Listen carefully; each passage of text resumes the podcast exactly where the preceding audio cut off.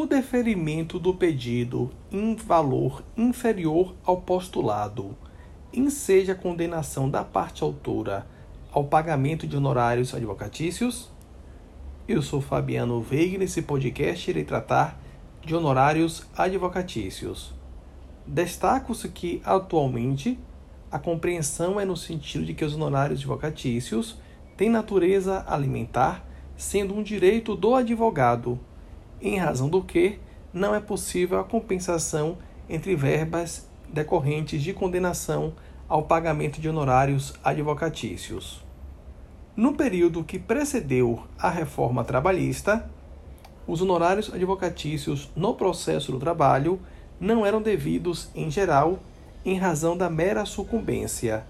exigindo-se, com fundamento na interpretação do artigo 14 da Lei 558470, que o trabalhador fosse beneficiário da justiça gratuita e estivesse assistido pelo sindicato da correspondente categoria. Neste sentido, inclusive, as súmulas 219 e 329 do TST, bem assim ao J 421 da SDI1 do mesmo tribunal.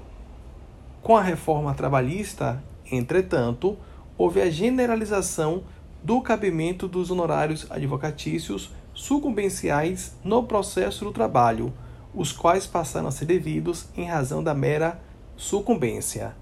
De acordo com a interpretação do TST, mediante a sua instrução normativa 41 de 2018, apenas nas ações ajuizadas após a reforma trabalhista, ou seja, 11 de novembro de 2017, os honorários advocatícios passaram a ser devidos em razão da mera sucumbência.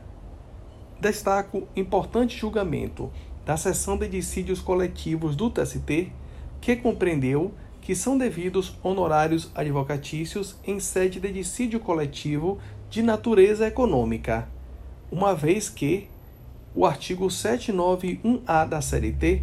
objetivou uniformizar os honorários advocatícios sucumbenciais no processo do trabalho, sem distinção entre ações individuais e ações coletivas. Destaco, igualmente importante, a discussão acerca de eventual existência de distinção entre sucumbência recíproca e sucumbência parcial no processo do trabalho.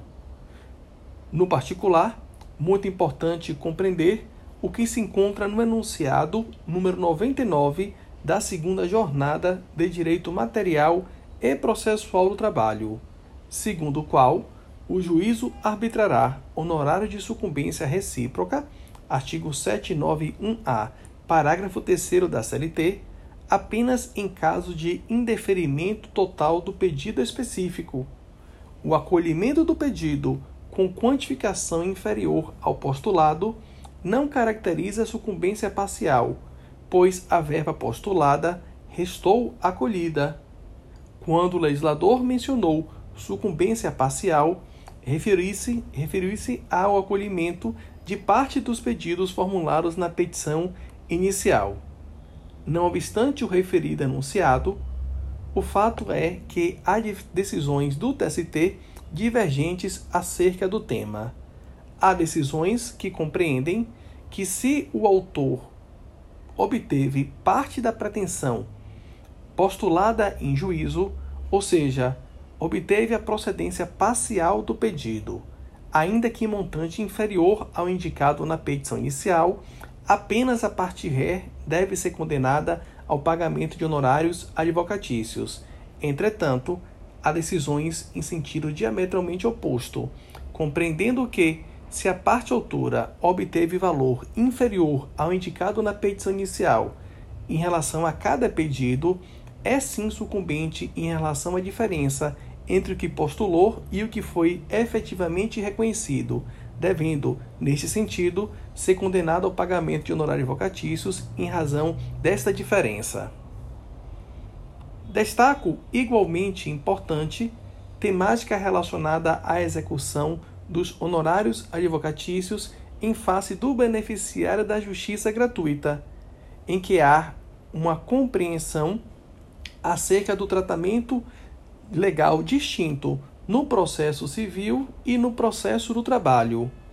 No processo civil, o tema está regulamentado no artigo 98, parágrafo 3 e no processo de trabalho no artigo 791-A, parágrafo 4 da CLT, o qual, se interpretado de forma literal, enseja a compreensão de que o trabalhador apenas obterá em juízo valores referentes à condenação em face da ré se o que ele obtiver em juízo for superior ao que for devido ao advogado da parte contrária a título de honorários advocatícios. Entretanto, quanto ao tema, chama atenção para o julgamento pelo STF da ADIM 5766, em que o STF reconheceu que não é possível a execução de honorários advocatícios em face da parte beneficiária da justiça gratuita, enquanto mantiver tal condição.